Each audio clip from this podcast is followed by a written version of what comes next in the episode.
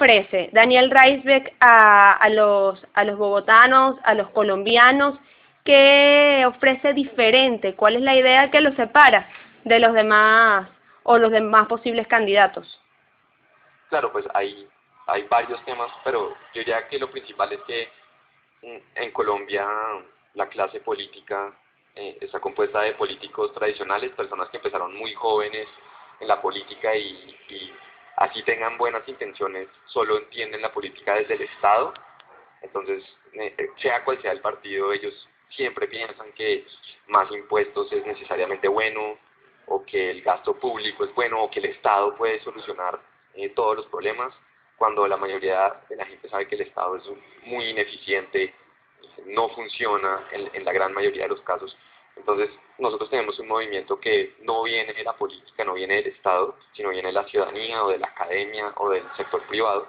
Eh, y nosotros pensamos que la plata la maneja mejor la gente que trabaja, que gana la plata, y esa plata está mejor en sus bolsillos y no en las manos de políticos o burócratas que centralmente administran o mal administran eh, esa plata. Entonces, nosotros queremos, creemos que debería haber mucho menos impuestos en Colombia, tenemos una carga tributaria altísima mm, y, mucha menos burocracia en, en, general.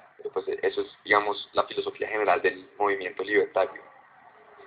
Ok, em, para ustedes llegar a, a, a, las personas y poder lograr el voto o poder lograr algún tipo de confianza, este, tienen que de alguna manera cambiar el, ese chip eh, de pensamiento que tenemos, lo, que tenemos los ciudadanos en general, porque hemos venido con una tradición de, de gobierno, de Estado, y como, como usted comenta, en relación a los impuestos y todo aquello. ¿Qué puede hacer Daniel Reisbeck para cambiar esa mentalidad de, de, de, los colombianos y de alguna manera que le puedan brindar la confianza y, bueno, en su efecto, el voto?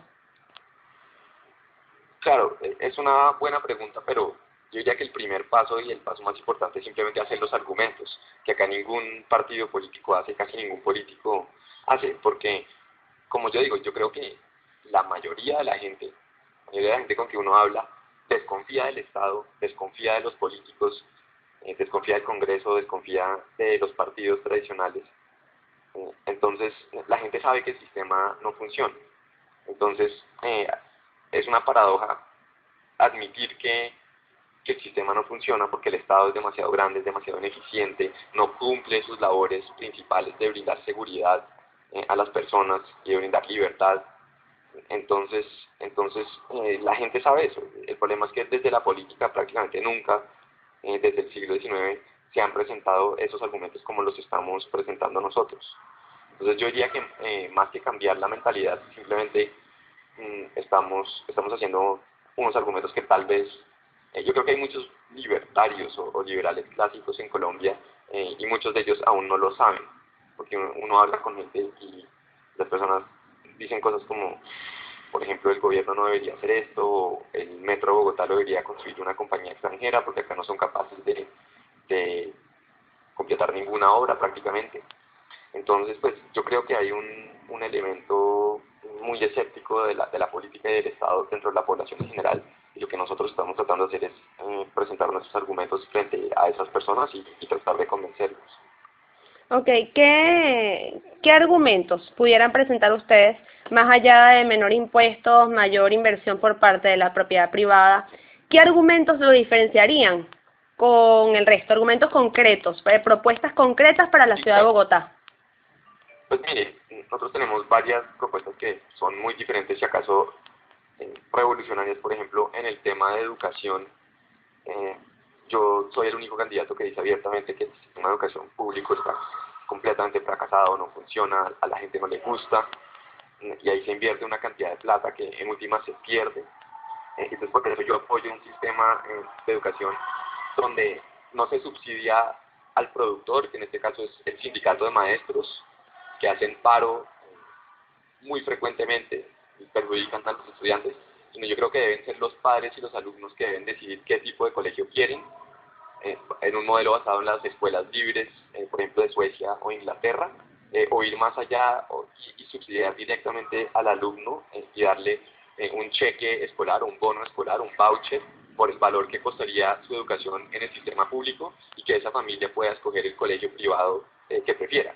Eh, es una propuesta que prácticamente nunca, nunca se ha hecho en, en Bogotá. ¿Y por, por qué? Porque todos los candidatos eh, quieren captar el, el voto del sindicato de maestros, que es una maquinaria política muy bien organizada. Nosotros somos los únicos que estamos argumentando completamente en contra de ellos. El sindicato de maestros en Colombia se llama FECODE y en mi opinión el FECODE es el principal obstáculo a la buena educación pública en, este país. Ok, eso en el caso de educación, en el caso de servicios públicos, por ejemplo.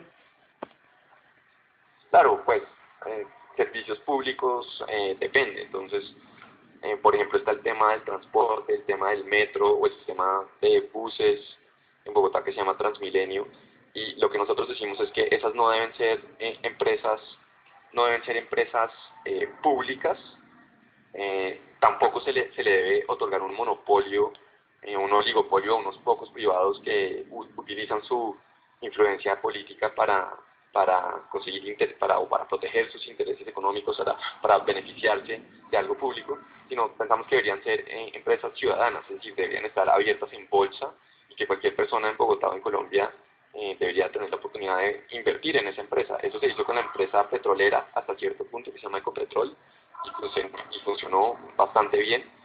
Entonces, eh, yo creo que en cuanto a servicios públicos, mm, no los debe prestar el Estado. El Estado generalmente es, es pésimo administrador, eh, presta malos servicios, sino deben ser independientes, pero también hasta donde sea posible deben ser compañías que están, que están en la bolsa y que son que le responden a una junta directiva y cuando, cuando uno es accionista de una compañía uno tiene el derecho de, de pues hacer sentir sus, sus, reclamos. Entonces es un sistema mucho más transparente que el, que el sistema estatal de administración. Ok, eh, generalmente uno tiene una crítica realmente fuerte hacia un gobierno, hacia una alcaldía. ¿Cuál es la crítica por parte de usted la crítica principal por parte de usted hacia un gobierno municipal, o sea, el actual, por ejemplo. Sí, no, el, el, el gobierno actual ha sido pésimo administrador. Mm, de, lo, de lo, los impuestos han ido subiendo. Hay un impuesto predial sobre, pues, sobre las viviendas o, los negocios que ha subido en ciertos casos 100% eh, en, en los últimos años. Eh, la clase media en Bogotá realmente ya llegó al límite de su capacidad de pago eh, y la gente no ve ningún tipo de ejecución en cuanto a esos impuestos que se, que se recolectan.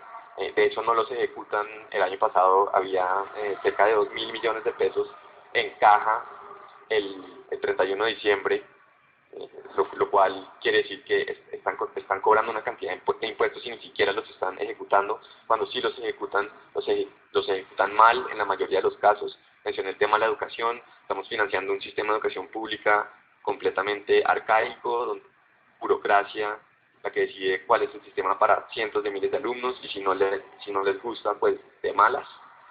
Eh, entonces estamos gastando plata en, en ese sistema cuando debería ser completamente diferente. Eh, y en otros casos simplemente no la ejecutan, no ejecutan la plata o la, o la ejecutan en burocracia. Estamos, la, la burocracia del distrito de Bogotá está creciendo, eh, la clase media está cada vez más apretada y, y eso es una situación que, que tiene que cambiar. Ok, eh, vamos ahora a, a, la parte o al punto de vista de ideales, ¿no? Porque el libertarismo no lo entiende mucha gente o simplemente como usted dice no lo conoce. ¿Cómo describir en, en palabras sencillas qué es el libertarismo y por qué el libertarismo sería perfecto o sería muy bueno para la política en el caso de Colombia, por ejemplo? Sí, claro, pues yo diría que la manera más simple es, la frase que ya mencioné, que nosotros estamos convencidos de que la gente maneja mejor sus propios recursos que los políticos. Entonces la, gente toma mejores decisiones con, con, su, con su dinero, eh, mientras que los políticos tienden eh, a derrochar o a maladministrar o, o a favorecer a ciertos intereses económicos o, políticos de ellos. Entonces, eh, esa es la, mejor manera de, explicarlo. Nosotros también creemos que las decisiones deben tomarse al nivel más cercano a, a, las comunidades posibles. Entonces no, no debe haber un alcalde supuestamente todopoderoso que decide, mm, por ejemplo, cuál va a ser el uso del suelo para todos los barrios de Bogotá. Deben ser las personas de esos barrios que conocen verdaderamente los problemas y las dinámicas de sus comunidades las que, las que deciden. Entonces, yo diría que el libertarismo se basa en eso, en que la gente controla mejor sus recursos, los administra mejor, y también que, que el poder debe ser lo más descentralizado y disperso posible. En Colombia todavía tenemos un poder político muy concentrado y muy central, y eso no está bien. Ok, el cambio que, que ofrece usted en su movimiento libertario sería más o menos un cambio radical, ¿no? A, pensamiento, a obras y a maneras de, actuar. Eh, ¿Cómo implementaría esos cambios y en cuánto tiempo pudiera darse un cambio este, realmente profundo dentro de una alcaldía como es la de Bogotá, que es tan importante? Sí, bueno, hay, hay primero, eh, yo estoy de acuerdo, pero no, no, yo no podría usar la frase cambio radical, porque así se llama un partido en Colombia. Pero sí sería, sí sería un cambio y sí sería, sería radical y, pues obviamente eh, el cambio, digamos en caso de una alcaldía del movimiento libertario no, no sería de la, de la noche a la mañana, pero pues en una alcaldía en cuatro años sí se pueden hacer muchas cosas. Sí, eh, sería un, cambio radical. Eh, de nuevo, ese es el nombre de un partido, ¿no? Entonces, no, yo no digo que va a ser un cambio radical. Mm, pero las cosas no se pueden hacer, los cambios no se pueden lograr de la noche a la mañana, eh, obviamente. Mm, pero en cuatro años de una alcaldía eh, sí se pueden eh, lograr cosas. Y, en Bogotá tenemos el buen ejemplo de que sí cambió la cultura. hace unos unas dos décadas que estuvo de alcalde un, un político también independiente que se llamaba Antanas Mocus, a quien yo admiro en, en, pues en muchos sentidos, aunque no estoy de acuerdo con todas sus políticas, pero lo importante es que cuando llega una persona independiente, eh, tiene la libertad de nombrar a las, a las mejores personas a las secretarías eh, o a los puestos importantes, mientras que cuando llega un político tradicional que llega con alianzas de maquinaria política, llega con las manos atadas y simplemente tiene que nombrar a políticos en su administración, y ese es el problema que hay, que hay una casta de políticos profesionales que solamente saben de políticas, de política, eh, solamente saben mover votos, solamente saben manipular las maquinarias y, por eso es que la ciudad de Bogotá está mal y por eso yo sí creo que se necesita una fuerza independiente, eh, completamente independiente de esas maquinarias políticas para que puedan nombrar a las mejores personas en los puestos claves y que haya una administración realmente eficiente. Perfecto. Ahora, eh, ¿qué mensaje quisiera darle directamente a los bogotanos para un mensaje que les brinde de alguna manera la confianza y que usted pueda de alguna manera también tener eso, eso, esos votos o, esa, o ese apoyo por parte de unos ciudadanos que no lo conocían y que ahora lo conocen o lo empiezan a conocer. Eh, claro, pues nosotros en este momento estamos en el proceso de la recolección de firmas, entonces eso nos permite hablar con, con la gente, eh, nos permite confirmar que la mayoría de las personas piensa que Bogotá va por mal camino tras 12 años de administración de la izquierda, de bastante mala administración en la mayoría de los casos.